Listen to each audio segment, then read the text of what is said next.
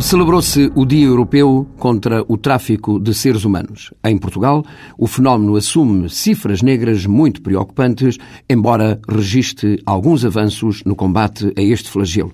Foram sinalizadas 231 vítimas, sendo a maioria mulheres que são usadas na prostituição. Os homens são usados para trabalho forçado ou para se dedicarem à criminalidade. Na verdade, três em cada quatro vítimas de tráfico em Portugal são mulheres. O perfil da mulher vítima de tráfico é, no geral, aquela rapariga jovem, solteira, que está ilegal e que se deixa enganar por promessas de um bom emprego. Acaba a trabalhar num bar de alterna em Portugal, sem documentos e sujeita a ameaças e a uma vigilância apertada dos seus donos. A exploração sexual é a causa principal do tráfico da mulher.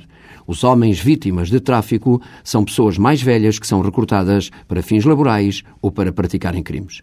Como refere o Observatório sobre o Tráfico de Seres Humanos, o difícil é provar a condição de escravo, sobretudo as que são transacionadas para exploração sexual. Desde que há monitorização, em 2008, sinalizaram, como se disse, 231 vítimas e só 41 foram confirmadas. Não é fácil entrar nas redes de tráfico.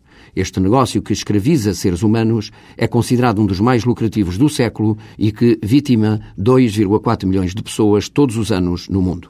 O trabalho escravo e redes de prostituição constituem neste momento um dos negócios mais lucrativos em todo o mundo.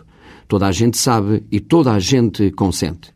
As políticas dos Estados têm que ser mais rigorosas e implacáveis com os detentores destas redes de tráfico.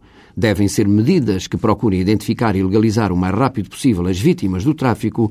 Os serviços sociais têm que funcionar melhor no apoio às pessoas que sejam apanhadas nestas teias e os angariadores e traficantes devem ser sujeitos a medidas penais severas e nada complacentes com esta miséria. Neste século, como é que se pode consentir o tráfico de seres humanos? Como é que se pode aceitar a escravidão? O tráfico de crianças indefesas também registra números assustadores. É preciso muitos dias europeus contra o tráfico de seres humanos para ver se se consegue pôr fim a esta tragédia. Ninguém pode ficar indiferente.